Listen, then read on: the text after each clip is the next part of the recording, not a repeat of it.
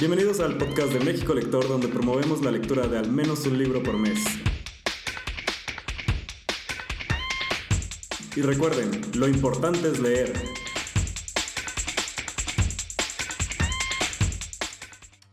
Bienvenidos al sexto episodio de México Lector eh, de nuestra tercera temporada, ahora en vivo, desde su ahora canal favorito.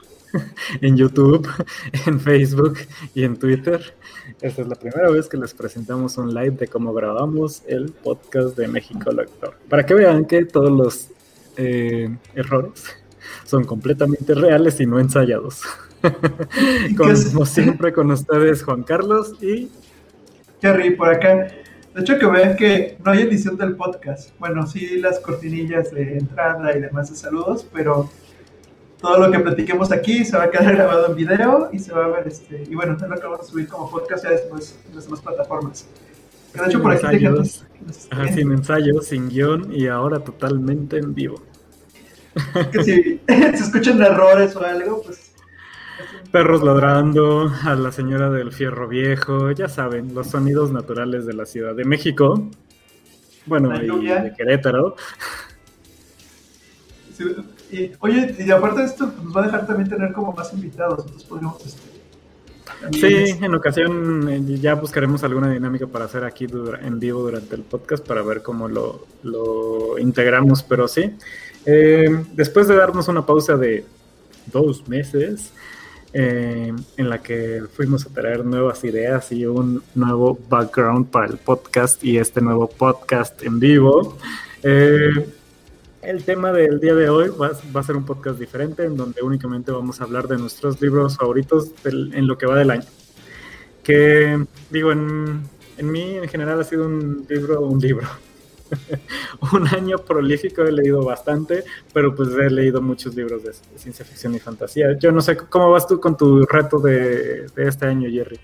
Ya pasé la mitad del reto, o sea, lo puse en 60 libros y yo voy en 30 según Goodreads, voy atrasado por 10 libros. Entonces no suena, tan mal porque pues, ahorita ya agarré otra vez ritmo y pues, creo que sí lo voy a lograr. ¿Tú cuántos llevas ahorita?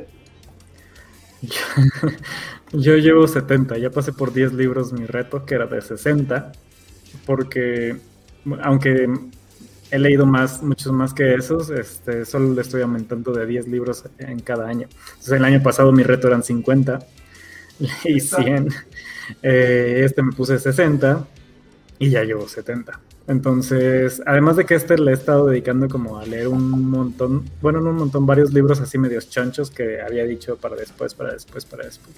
Entonces, este año no creo que llegue a 100, pero sí ya pasé mi reto. Posiblemente puedes llegar a 100, todavía faltan bastantes meses. O sea, sí se siente que ya está acabando el año, pero... sí, es que ya nada más Halloween, Navidad y ya se acabó el año. Ya venden pan de muerto. Ah, no, ves que pan de muerto están vendiendo desde julio, entonces ya, ya tengo un, gran problema con eso y, bueno, eso lo platicaremos en el podcast de comida porque este es de libros, pero, sí tengo un serio podcast de comida. Pero sí tengo un serio problema con eso de las, este, del pan de muerto en julio. Eh, pero sí, les queremos platicar, digo, ya, ya estamos en, casi, casi septiembre, queremos platicarles de cuáles han sido nuestros libros favoritos del año, cuáles libros consideramos nosotros esenciales, bueno, esenciales para Jerry y esenciales para Jaycee. Entonces, déjennos platicar los que hemos leído este año y qué, cuáles han sido nuestros libros favoritos hasta ahora. Igual, son estos libros que que sí les damos cinco estrellas en Goodreads. Sí, o sea, yo sí le he dado más de estos, pero no les doy a muchos. A lo mucho tengo 10 libros este año con 10 estrellas, yo creo. Son 5. ¿Cómo le das? Sí, ahorita vamos a platicar 5, pero creo que le he dado. No, son 5 son cinco estrellas. Así. Ah, ah, sí. O sea, a 10 libros les he dado 5 estrellas. Probablemente, más o menos. Es medio okay. Pero a ver, cuéntanos cuál es el primero que. Fíjate que que tú leíste este año que le diste cinco estrellas? El primero. Eh, Digo, no necesariamente en ese orden. ¿Cuál es el primero que nos quieres platicar? No en el orden. Los voy a decir como en el orden de cómo los he ido acabando. Este. El de Jenny Lawson de Broken. Eh, yo tenía muchas ganas de leer este libro que salió creo que como principios de año y sobre todo por Jenny Lawson, este, de recordar ese humor que tiene, de que la lees y tiene dos formas de hacerte sentir. O te ríes en su libro o te pones triste y casi lloras. Porque, sentir y llorar. Sí, entonces es, es, una mezcla muy extraña por, por lo que es su vida, por todas las cosas que pasa, porque es alguien que la autora que sufre de depresión, que sufre de, de varios este, trastornos este, mentales con los que está lidiando, más aparte trastornos físicos, este, enfermedades autoinmunes y demás. Entonces su vida no es sencilla, pero si a eso le sumas este, lo que le pasa en su vida cotidiana, los tratamientos a los que se somete y el humor con que lo toma, entonces todo este libro es un viaje de, de estar teniendo bastantes reflexiones. Creo que este libro de los que he leído de ella, creo que este es el tercero, porque leí primero Fury the Happy y luego leí el anterior, que fue el primero. sin contarlos de dibujar, ¿no? Y sin contarlos de dibujar. Este termina siendo yo creo que como que el más profundo, como que entiendes más cosas de su vida, que no todo el mundo, que por ejemplo el tema de su matrimonio pues también tiene problemas y cómo lo sobrelleva y demás. Pero creo que eso es lo que te encanta de Jenny Lawson, es el lado humano, ese lado vulnerable, pues creo que por eso el nombre del libro de Broken. Si, si ven la portada del libro, pues tiene este, a la autora cargando un monstruito. no sé si recuerdas, no me acuerdo muy bien el, nombre de la pintura de un niño cargando como un monstruo. Entonces ella cargando como un monstruo así todo feo. Pero hay una pintura famosa que, que, es así. Entonces, este libro lo recomiendo mucho, sobre todo a quien le interese leer un libro, pues, de ver cómo alguien pues, se sobrepone a temas de, de su vida, de problemas que tiene y que pues que no se queda en el lado de sufro mucho y me va súper mal, sino al contrario, como que le encuentra el lado agradable y sigue avanzando y, y comparte esta experiencia. De hecho, un tema interesante que trata es el tema de la pérdida de la memoria. Entonces, como que al principio los otros dos libros, pues veías como que tenía muchos temas, pero ya ahorita ya hay otras cosas por el tipo de medicamentos que está tomando, entonces está algo fuerte. Pero sí lo recomiendo porque al final te quedas con un sabor de boca de este libro y muchísimo que subrayar, que es lo que a mí me hace darle estrellas. Si yo subrayo mucho, es como que le va a dar cinco estrellas porque como que parte muchas cosas del libro. Y pues... Yo, eh, yo, sí lo tengo ahí, pero no lo he querido leer. Sí, es, son libros complicados. No, no lo vas a dejar. no lo vamos a dejar para Navidad, o sí, no sé cómo es esta época de reflexión, ¿no? O sea, leerlo un poquito Quizás para octubre, entonces, o en septiembre, puede ser ahorita en, en septiembre. y aparte es un libro que, que, que, te termina rápido, o sea, no, es nada pesado, y lo recomiendo mucho, la verdad. ¿Y tú qué, qué libro, cuál ha sido uno de los que tienes con Ah, no, definitivamente no, porque ya no recuerdo en qué orden estaban. Pero quería poner en la lista definitivamente uno de los tantos libros que he leído de Octavia Butler. Ya ven que eh, comencé a leer los libros de Octavia Butler este, este año. Ya leí Kindred, em, ya leí eh, sus libros que tienen que ver con extraterrestres, creo que ya los recomendé en el podcast. Pero el último que leí em, de ella es Parable of the Sour, la parábola del. Uy, no sé qué sour. Este, la parábola del surcidor, ¿no? Del, del que levanta la hiebra, no, no sé. Parable of the Sour, ah, después les digo qué significa en español. Déjalo, déjalo pendiente para quien nos quiera decir que escucha el podcast y nos mande un comentario. Sembradora, sembrador. Ah, sí, la parábola del sembrador, eso. Justamente. La parábola del sembrador, que es este libro que trata justamente, es, un poco, em, da un poco de miedo durante tiempos pandémicos porque es este mundo que es en el 2030 y poquitos, mm, donde está habiendo muchos problemas climáticos, hay muchos super este, terremotos, están ocurriendo inundaciones, medios sin explicación y sí, obviamente, digo, no te lo explican, pero pues sabes que pues el mundo es lo que está pasando. Y este y se han hecho pequeñas comunidades en donde están tratando de sobrevivir. Todavía como en el en el este hilo de que se están intentando mantener en todo lo que queda de atisbos de lo que es la sociedad actualmente. Como nos estamos intentando mantener eh, eh, con el viejo orden, pero a penitas, porque hay muchísima pobreza, entonces hay muchísima más delincuencia, comienza a haber este, más pandillas que están atacando a los vecindarios, entonces el gobierno no está respondiendo de la manera adecuada, entonces obviamente todo se comienza a volver más como la ley del más fuerte. Eh, y el, el, libro se concentra en esta chica que vive en una de esas comunidades y este, esto no lo explican, o al menos no me acuerdo. Ella tiene un poder que eh, tiene un poder como de empatía, que suena medio tonto, pero este, ella siente lo que otros sienten eh, cuando les hacen daño. Entonces, si le pegan a alguien, a ella le duele también, aunque realmente no le pasa. Si cortan a alguien, ella siente que le cortaron también. Y ella está creando como una pequeña Biblia de cosas que ella cree que les van a ayudar para este nuevo orden que existe en el mundo. Y ya es la aventura de ella, cómo comienza a sobrevivir, pues comenzando en, el vecindario en donde ella está, con todas las cosas que le comienzan a pasar cuando se tiene que salir al mundo a sobrevivir por sí misma, porque pues obviamente pasan muchas tragedias en su comunidad. Y como todos los libros de Octavio Butler son muy fuertes, eh, tocan temas fuertes que tienen que ver con eh, racismo, y este en especial me gustó mucho porque es muy actual. en cierto momento dices, ay, no es que lo que está pasando actualmente. se parece? se parece demasiado. Y este, de manera, eh, de dato curiosa, están por hacerlo, convertirlo en una serie. Entonces, la verdad es que recomiendo muchísimo leerlo, pero este, si no, ya pronto va a venir la serie de no sé qué canal. Este, pero por ahí vi que ya lo van a hacer. La verdad es que está muy padre. O sea, todos los libros de Octavia Butler los recomiendo, pero ahora que tuve que elegir uno como favorito del año, yo creo que es Definitivamente. Entonces, si están, si el humor, si la pandemia los deja con humor de leer algo así, le pueden dar chance. Que, siguiendo como en este hilo de libros que los convierten en series, uno de mis libros este, favoritos y que yo creo que no voy a cansar de recomendar lo que resta del año. Fue nominado en junio, en, el mes de orgullo lector, que es el libro de Las Malas de Camila Sosa. Ah, también lo van a, adaptar. Lo estaban leyendo. Cuando puse yo en Twitter de ya voy a comenzar a leer Las Malas, o sea, me lo recomendaron muchísimo, estuve en los nominados, yo era de los que quería que ganara.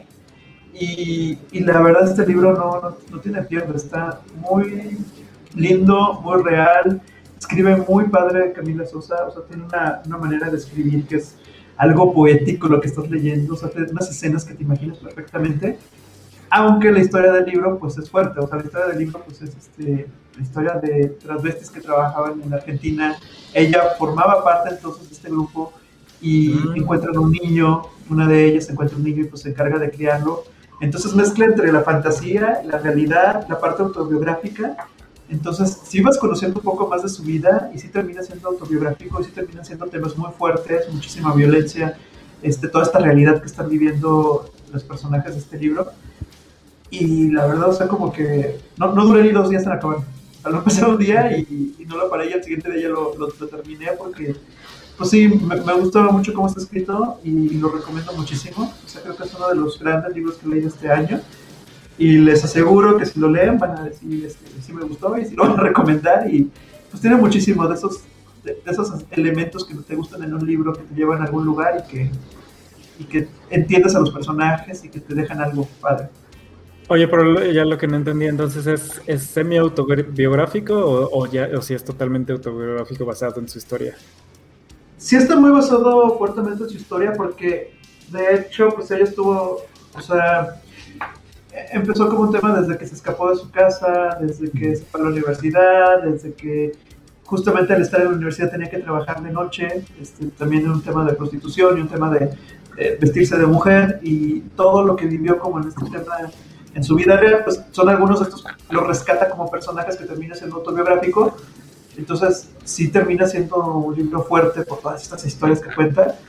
Y digo, no, te puedo decir que sea al 100% autobiográfico porque también incorpora algunos elementos como de fantasía. O sea, no les puedo decir mucho del libro, pero llegan a ver algunos personajes que les suceden cosas que, que te quedas, bueno, que ya iba como en el lado de la fantasía.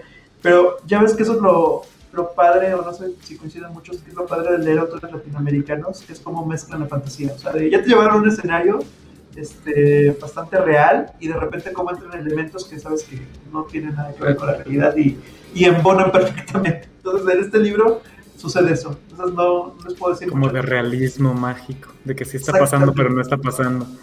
O sea, de que no está pasando, pero no está tan despegado al ambiente que ya te llevaron y, aparte, o sea, como el paralelismo, o sea, de eh, quien encuentra al niño, cómo, lo encuentra.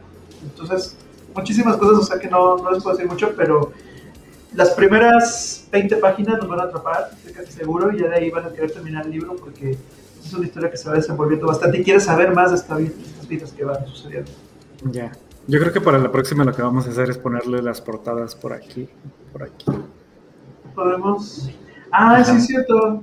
Sí. Como presentación y les ponemos las portaditas de, para que sepan bien con ese libro. Que mucho nos pasaba en el podcast de, bueno, ¿y qué fue lo que dijeron? Porque no les entendí el nombre, pero me interesó. Sí, me sí nos llegaron algunos mensajes así de, oye, ¿cuál fue el libro que dijiste que se trataba de esto? Porque no te entendí. con, las, con las pronunciaciones que se pueden complicar. Sí, pero, pero, sí, lo podemos hacer para el siguiente, ¿no? Yo creo que poner como las portaditas de que vayamos diciendo. Me parece buena idea. ¿Y cuál es el libro 3? El siguiente libro que, ese ya lo había recomendado, pero nada más se los voy a mencionar porque definitivamente va a estar en mi top, digo, de los que he leído hasta ahora, en mi top eh, 10 de este año, es el de Dioses Menores de Terry Pratchett. eh, que ya les había platicado, es este libro en el que, este, se me olvidó que, no, no se me olvidó de qué se trataba, pero un pequeño Buda, Buda, por decirlo de alguna manera, porque todos en el mundo de mundo disco pues tienen nombres diferentes, eh, es elegido como para ser el, el elegido, perdón, este, de cierta religión. Y se topa que este, que quienes llevan la religión en este, en este mundo, pues ya ni siquiera llevan el mensaje que, se supone que el dios al que están representando daba. Y nuestro protagonista se, se, topa con una tortuguita, que la tortuguita es la representación de ese dios. Entonces, este dios pues le va explicando durante el trayecto de eh, todo el libro, pues las cosas como están todas mal contra lo que él quería. Y pues obviamente es una sátira y es una representación de lo que pasa en el mundo real, con todo el estilo y humor de Terry Pratchett. Entonces eh, no paras de reírte y decir, ay, es que sí es así. Todo con eh, pasando en este mundo que es totalmente ridículo, digo, pensando, empezando porque este dios es una tortuga que habla. Y este, su primera aparición dentro del libro es cuando una este, águila o un halcón, no me acuerdo, está intentando matarla. Porque no sé si, bueno, al menos aquí lo que explica es que para intentar matarlos lo que hacen es que las agarran y como no las pueden sacar de la concha, suben, suben, suben, suben, suben, suben y las avientan para que se rompan. Entonces, este, de esta manera es como nuestro protagonista conoce a la tortuga, una, una, águila la está intentando matar. Eh, pero sí, o sea, este, este, año creo que solo he leído dos o tres libros de Terry Pratchett, pero definitivamente este ya entró como uno de mis, de mis favoritos. Dioses Menores es uno de los tantos libros dentro de la saga de Terry Pratchett que son standalones. Entonces, aunque forman parte del mundo de Mundo Disco, este no tiene continuación y y no hay una continuación de esta historia ni de estos personajes, aunque algunos que ya conocemos llegan a aparecer, pero es totalmente independiente, entonces eh, se puede leer sin problema. Eh, de hecho, alguien lo había leído en, el club de lectura cuando leímos Terry Pratchett, creo que Miguel lo leyó cuando, cuando tocó Terry Pratchett y me parece que sí le gustó. La verdad es que está muy padre, este, si quieren leer algo de fantasía más ligera y que asemeje a nuestro mundo real de alguna manera, este está padre. Excelente. Y ya estaba viendo aquí en la lista cuatro páginas. Para ver si sí, lo añadía. Creo que son como 300 y poquitos. Bueno, que no estoy viendo los números tan exactos. Depende como también de la edición. Y bueno. ¿Cuál es el siguiente que nos vas a, a, decir? Que tengo sentimientos encontrados con este libro. O sea, sí lo, sí lo pondría dentro de los mejores libros que he leído en el año, porque, pues otra vez como rescató la nostalgia. De hecho, creo que cuando nos conocimos, Juan Carlos, hace ya algunos ayeres, la, la, vez que nos conocimos platicamos de Ready Player One. Entonces, este, no te acuerdas como que era la emoción porque era como, había salido Ready Player One allá por 2015, 2016. Sí. Iba a salir la película, ¿no? Por eso, creo que por eso lo leí yo. E iba a salir la película y entonces como que estaba como todo este tema de Ready Player One. Entonces, les cuento un poquito la anécdota que un día iba pasando en un Sanborns, estaba lloviendo y yo dije, no, no tenía nada que leer. Entonces me metí como, bueno, voy a buscar a ver qué encuentro. Y lo único que me llamó la atención porque realmente la ¿No tenías Kindle aún? No, no, pues no, fue hace como tres meses. O sea, no traía el Kindle en la mano. y el celular. No, y aparte, me quedé sin pila en el celular. Si no, pues hubiera usado el. Ah, te, te iba a decir, porque yo a veces cuando no traigo nada digo, ah, bueno, aquí me agarra justo donde me quedé. Ajá, entonces, pues lo ideal hubiera sido los del celular, pero esta vez sí tenía todo en contra. Y me meto al Sanborns y, y, la verdad no sé, igual, si alguien quiere comentar la experiencia, los libros que había, ninguno me llamaba la atención, como que ya uno se acostumbra. Una de dos, estás en Amazon, que todo es como digital y ya más o menos vas a encontrar lo que quieras. O investigas algo del tipo que quieres leer, ¿no? O ya estás bien acostumbrado a irte a meter a una librería independiente que tienen los libros acomodados bonitos y tienen la mesa de novedades y es muy sencillo como el camino de encontrar algo. era como todo en contra, no tenía batería y el libro que me encontré fue el de Ready Player 2 de Ernest Klein, o sea, la segunda parte de Ready Player 1. Y pues no sabía qué esperar, o sea, porque yo estaba así como de, bueno, sería igual que el primero, será mejor, ¿qué pasará? Y pasó que me enganchó rapidísimo, o sea, tardé mucho en acabarlo, pero fue más por tiempos, pero me enganchó porque fue otra vez como regresar a este universo, o sea, fue el universo de Oasis, fue el universo de mm. estas simulaciones con otros elementos que no les puedo tampoco contar mucho porque hay mucho spoiler, pero hay por ahí un dispositivo nuevo, entonces ya te conectas directamente ya a este, a este universo en lugar del chaleco y todos los lentes que te ponías en el primer libro. Ahorita ya es directamente a tu cerebro. Y que son cosas que, que también ya suceden en la realidad. No sé si recuerdas este, lo de las conexiones de Elon Musk y demás que han salido últimamente. Entonces ya no estamos tan alejados de eso. Y el libro hay muchísimo como de rescatar del primero, o sea, como recordarte escenas, recordarte cosas que pasaron eh, tiene un momento que a mí se me hizo muy pesado, pero sobre todo por el tema de que las referencias no las ubicaba tanto. Pero el cierre es muy bueno. O sea, el cierre me, encantó porque sí te sentías como en una película de acción, sí estaban saliendo muchos personajes, sí estaban pasando y resolviéndose muchas cosas al final, que me recordó esa magia del Ready Player One y dije, sí, o sea, esa magia está en, en este segundo libro. Y aparte me pasó el tema de que yo no había jugado, por ejemplo, el tema de Fortnite. Entonces, como ya con la experiencia de mm. jugar juegos en línea, de tener amigos ahí, de estar hablando y estar haciendo como todo este tema de, jugar en línea, Ready Player 2, si traes como esa referencia, te lo imaginas y es como se disfruta más el libro. Que no me había pasado Ready Player 1. ¿Tú tienes amigos para jugar en línea? sí. Y es que, sí, o sea, es, es este universo, pero si ya traes eso como referencia, pues te ayuda muchísimo. O sea, por, eso, por eso creo que disfruté mucho Ready Player 2, porque me imaginaba que Oasis era Fortnite y es muy similar, o sea, también pasan muchas cosas. O sea, no sé si viste esto de que estuvo Ariana Grande en Fortnite, entonces nunca te hubieras imaginado el tema de estar en un concierto dentro de un videojuego y ya está pasando eso. Entonces, creo que lo que pasa en este juego, en este, juego, en este libro, es, este, se disfruta por todo lo que se vive actualmente. Sí, sí había visto lo de los conciertos, está chistoso, raro es una experiencia muy curiosa.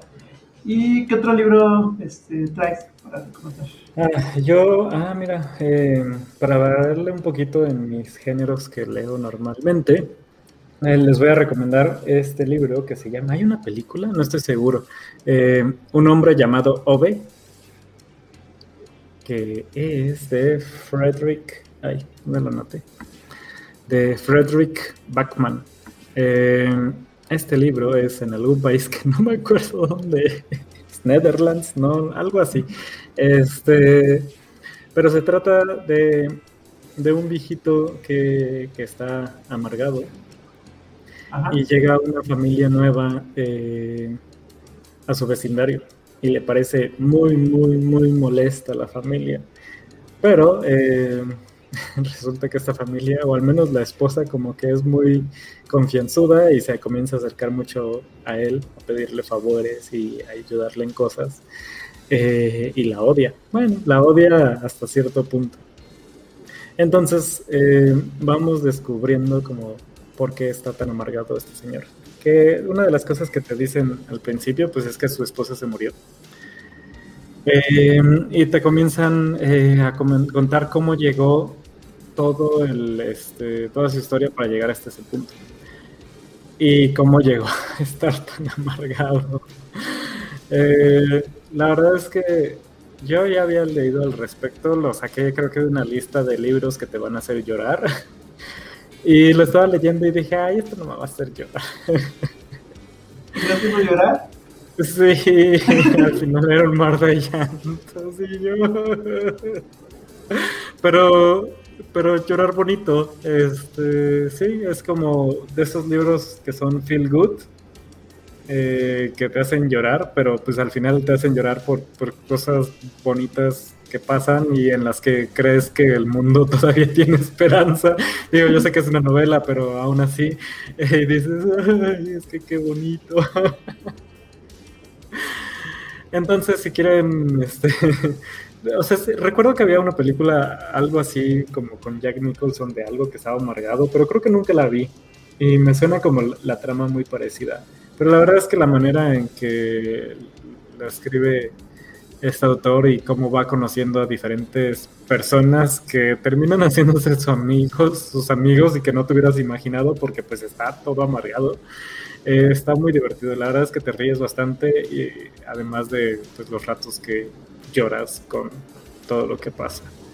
Eh, la verdad es que está lindo, es, totalmente feel good, o sea, yo sé que sí, muchos van a llorar, pero te hace sentir bien el libro. Entonces, si te andan sintiendo medio down, definitivamente recomiendo este libro. Y te, te purgas porque sacas todas las lágrimas que tenías ahí pendientes. Justo por aquí estaba viendo que lo van a hacer película y va a estar Tom ah. Hanks como personaje. Ah, ¿en serio? ¿Y él va a ser Ove? Entonces... pero Tom Hanks es todo bueno, él no le queda de amargado. No, está bien. Seguramente es tan buen actor que pues obviamente ya se la va a puede, puede actuar de amargado, pero una razón más para leer el libro antes de que salga la película. Mm, qué bien. Oye, ¿y qué, qué, qué otro libro nos traes? Cuéntanos.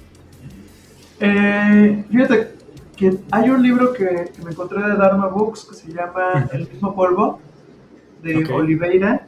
Y bueno, ya, siguiendo con mi racha, que yo creo que ya ahí ya la detuve de leer libros de cuentos cortos. Este me gustó mucho porque básicamente son cuentos, pero también, o sea, como que estos cuentos tienen una conexión, o sea, sí te generan como un universo este, curioso de, de la parte del lado humano, de la parte de esos personajes que tienen ahí. Eh, hay un, hay un cuento de un profesor y de, y de su alumno, y la verdad el final de ese cuento es muy, muy bueno porque se van a viajar al bosque y pasan muchas cosas en ese bosque, eh, muchos peligros y demás, es buenísimo ese cuento. Y tiene mucho el tema de, de, asuntos también como éticos o morales, o sea, a veces los finales como que te dejan pensando de si haría esto el humano, o sea, si sería la decisión que tomaría. Entonces, es un libro cortito, son como ciento y algo de páginas, son varios cuentos, pero lo interesante es eso, como estos universos, este ambiente al que te lleva Oliveira, yo es la primera vez que lo hago de él, me, gustó mucho, son fans de los cuentos. Oye, pero hay un hay una temática general de todos los cuentos o son cosas independientes, o sea, ¿sí se conectan pero son independientes en temas o hay algo que los conecta? Son son, lo que los conecta es como el estilo, ¿sabes? Que son, son, independientes, pero si te imaginas mucho como el universo donde están este, los cuentos. Por ejemplo, hay cuentos de soldados, hay cuentos de lo que pasa en la guerra. Eh, me recordó mucho, por ejemplo, también este, Exhalación, de Chiang, o sea, no, no a ese nivel, pero como que sí te imaginas esos mundos, o sea, como que viven todos dentro de ese libro.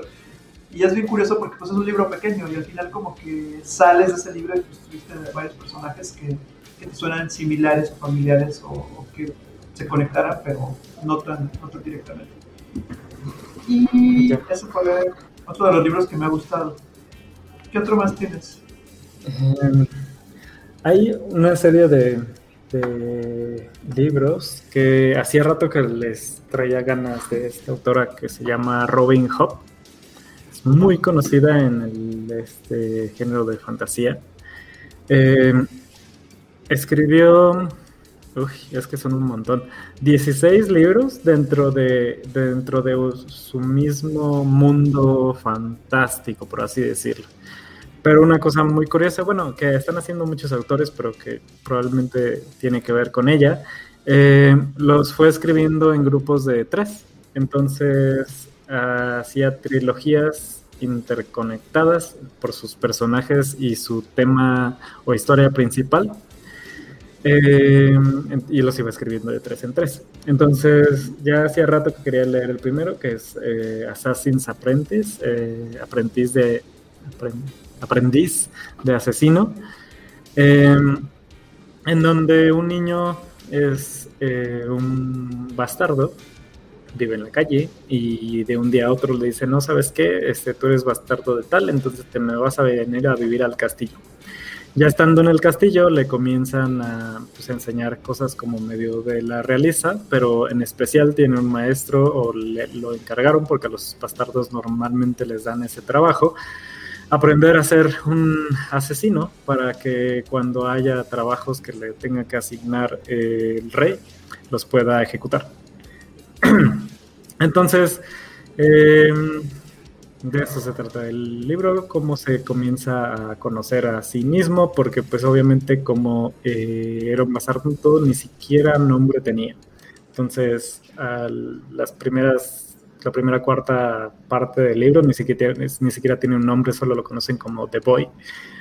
Eh, y poco a poco vamos viendo cómo aprende cosas como... Y una de las cosas por las que me interesaba, hacía rato que quería leer un libro que tuviera que ver con este... Eh, con... este con Poisons, con este... Ay, este... ¿Cómo es? Qué tonto. Este, venenos, venenos con venenos y cosas parecidas. Este, entonces este, este libro lo, aborda porque uno de los métodos este, favoritos para asesinar pues es por medio de distintos tipos de venenos.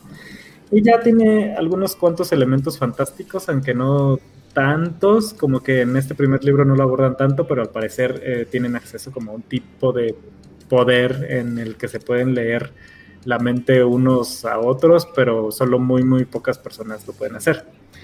Eh, eso y que eso que algunos soldados pueden hacer y él en específico que puede hablar o de alguna manera medio chistosa este comunicarse con animales. Entonces él tiene una relación muy muy estrecha con los este, perritos porque pues como que medio los entiende qué es lo que sienten todo el tiempo. Eh, aunque eso no está tan bien visto por alguna razón que no han explicado. Eh, leí el primero, la verdad es que es muy, muy bueno y ya no puedo esperar para leer los otros dos, al menos esa primera trilogía, y yo creo que los voy a leer este año. Pero sí, la verdad es que lo estuve demorando mucho tiempo, pero valió mucho, mucho la pena y este, si les gusta como la fantasía un poquito así no, no digamos tradicional, pero sí como este. O si Game of Thrones les dejó un hueco por leer algo de fantasía, definitivamente este es, este es muy, muy bueno y hay 16 libros, entonces no tienen que esperar a que terminen que de escribir el siguiente como con George R. Martin.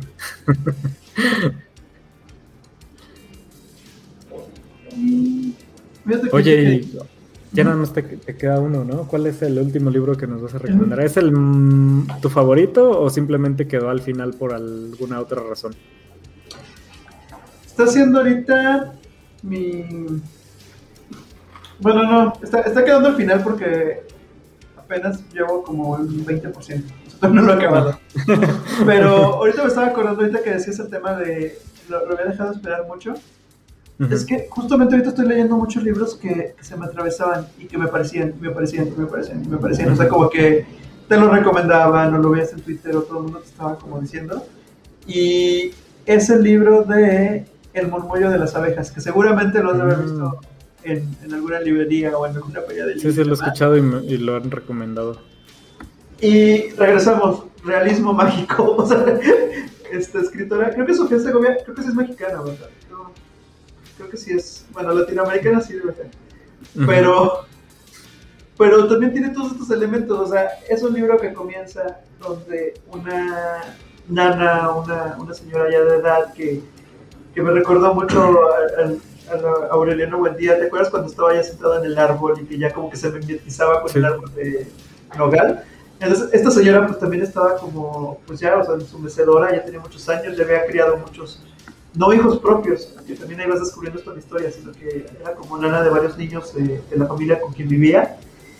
Y pues de repente desaparece y encuentra un niño que dejaron abandonado.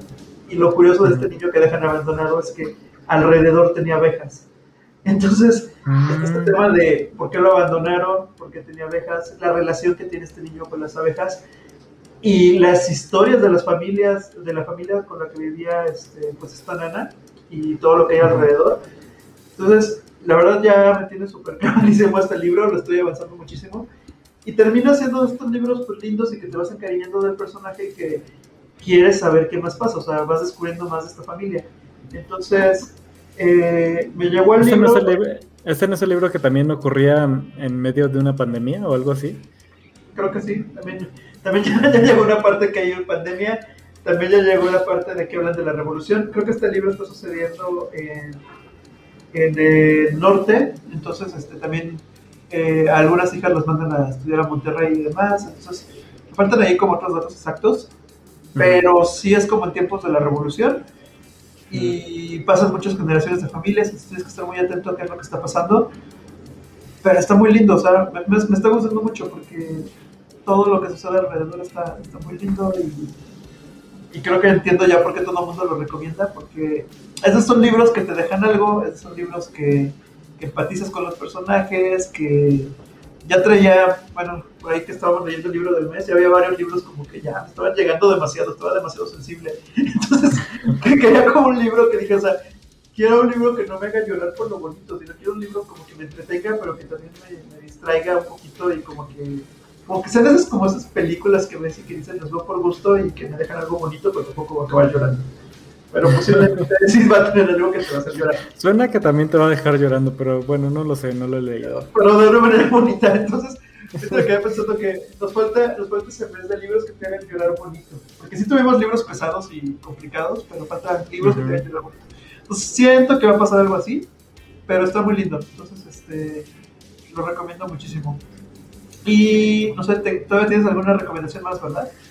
Sí, mi último libro y que yo sí lo dejé al último porque es mi favorito de ahora hasta el lo que va del año. Que este de la lista es el único que no está traducido a español porque es un poquito más, este, no es tan famosa la autora aún. Eh, el libro se llama The Sword of Kaigen, la espada de Kaigen, que es un libro mm, de fantasía tipo oriental, que si lo bajamos este, algo más conocido, pues la verdad es que se parece mucho a, a este, The Last Bender, el último maestro del aire. Ajá. Em, tomando en cuenta que tienen este, poderes, de que hay militares, de que, este, de que controlan el aire, controlan la tierra, controlan el agua y cosas parecidas. ¿Controlan el fuego? Sí, también. También, sí. Este, pero lo que me gustó mucho de este libro es que este, los protagonistas como que no es tu típica historia de escuela de magia y cosas parecidas. empieza como algo muy así, pero se enfoca más entre la relación de una eh, mamá y su hijo. Su hijo que sí está en la escuela militar y que tiene que cumplir las expectativas de una línea una línea de sangre este eh, de reyes o elegidos y cosas así muy importante, entonces todos están esperando grandes cosas de él y pues obviamente las expectativas son súper grandes y él no sabe si las va a cumplir porque no ha logrado dominar una técnica muy importante que todos sí han logrado.